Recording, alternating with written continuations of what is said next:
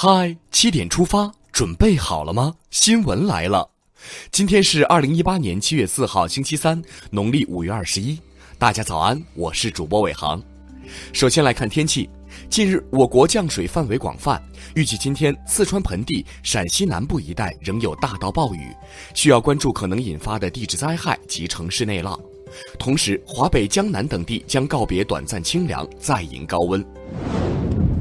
中共中央总书记、国家主席、中央军委主席习近平日前对上合组织青岛峰会成功举办作出重要指示，强调，举办上合峰会为青岛、为山东的发展带来了新的机遇。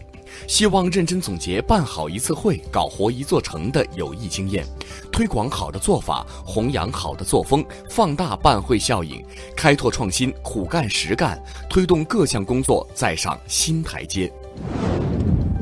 中央广播电视总台六月二十八号开始推出十二集大型广播纪实文学《梁家河》，讲述习近平总书记在梁家河的知青生活，记录梁家河几十年翻天覆地的巨大变化。昨天推出第六集《我就是一个农民》，大家戳这里收听哦。下面来看几条关于环境保护的消息。国务院日前印发了打赢蓝天保卫战三年行动计划，提出了打赢蓝天保卫战的时间表和路线图。同在一片蓝天下，你我一起努力。蓝天的解决办法有了，碧水又成问题了。针对持续开展的城市黑臭水体整治督查，生态环境部日前通报，一些地方存在尚未向国家上报的黑臭水体，部分城市控源截污仍存在较大短板。近日，国家林业和草原局局长张建龙前往辽宁省调研湿地保护修复情况。张建龙强调，要强化湿地保护修复，实现人与自然的和谐共生。说一句老生常谈的吧，保护环境，人人有责。再来看看脱贫攻坚战的消息。脱贫攻坚战两年多来，我国因病致贫返贫人口减少八百五十一万，占两年脱贫人数的百分之三十四，让贫困人口看得起病、看得好病、看得上病。近日，九部委联合印发了《全国殡葬领域突出问题专项整治行动方案》，剑指天价墓等殡葬领域的突出问题，希望殡葬领域乱象得到彻底整治。受强降雨的影响，长江上游可能会出现今年第一次编号洪水。长江防总于昨天启动了防汛四级应急响应，密切关注当前雨情，做好防范措施。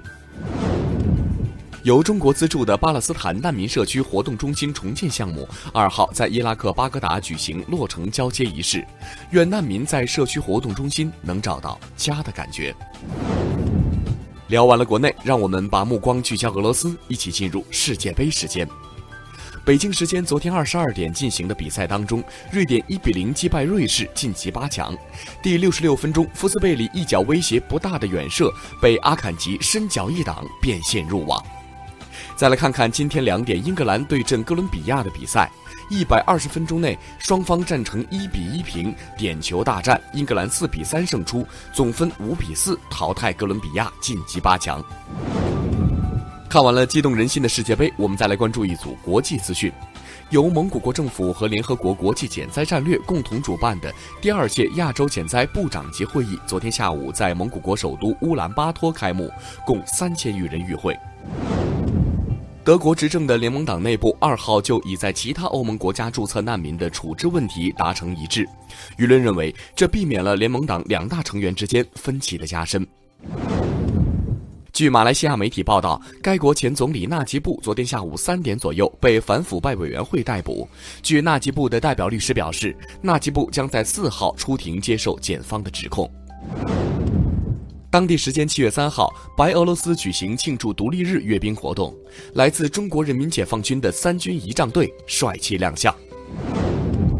美国好莱坞报道七月二号发表文章，讲述了全球电影业的风向开始转向中国的现状。文章表示，中国在电影行业的影响力正在与日俱增，这使得越来越多的好莱坞人才跑到北京寻求发展机会，希望未来能产出更多优秀的中国电影。印度尼西亚巴厘岛阿贡火山二号晚再次剧烈喷发，中国驻印度尼西亚登巴萨总领事馆当晚发布紧急公告，提醒在巴厘岛的中国公民保持高度警惕，注意自身安全。再次提醒有巴厘岛旅行计划的朋友谨慎安排行程。六月下旬失踪的泰国十三名少年足球队成员被发现仍然活着，目前搜救队在商议下一步营救对策。我们在祈祷他们早日获救的同时，也要意识到溶洞探险的危险性。专家提示：未经开发的山洞或者溶洞内有很多未知的危险，不建议不具备专业知识的人前去探险。谣言也会蹭热点。刚刚过去的六月，世界杯、高考等网红纷纷表示自己被谣言蹭热点了。这些谣言蹭高考热点改头换面，借世界杯移花接木。在这里还是要提醒大家：不信谣，不传谣。万丈高楼平地起，机器人写作产业的发端将从安徽开始。六月中旬，工信部复函安徽省经信委，同意关于写作机器人产业立项和成立智能写作产业联盟的请示。三十号，中国智能写作产业联盟在北京成立。机器人写作，了解一下。小编的内心还是很慌的。手机支付的方式越来越多，隐私的保护也越来越重要。青岛李女士在陌陌上认识了一位陈姓男士，隔三差五两人会约见一次。趁李女士睡熟，该男子多次使用李女士的指纹支付转账，共二十余万元。不论哪种支付方式，都会给犯罪分子以可乘之机。平时一定要提高警惕。高考进入了填报志愿阶段，一定要擦亮眼睛。近日，河南延津警方就抓获了一名自称中央政法大学院士、亲戚是副国级领导的犯罪嫌疑人，从中破获案件多起，涉案金额高达三十余万元。家长们注意了，上名校靠的是成绩，号称花钱就能去的，往往是骗子。最近，湖北安陆好男儿罗平波在三亚遭遇车祸脑死亡后，其家属含泪捐献其器官，挽救四名患者生命的义举，不仅刷爆了朋友圈，也感动着海岛，感动着家乡，感动着全国。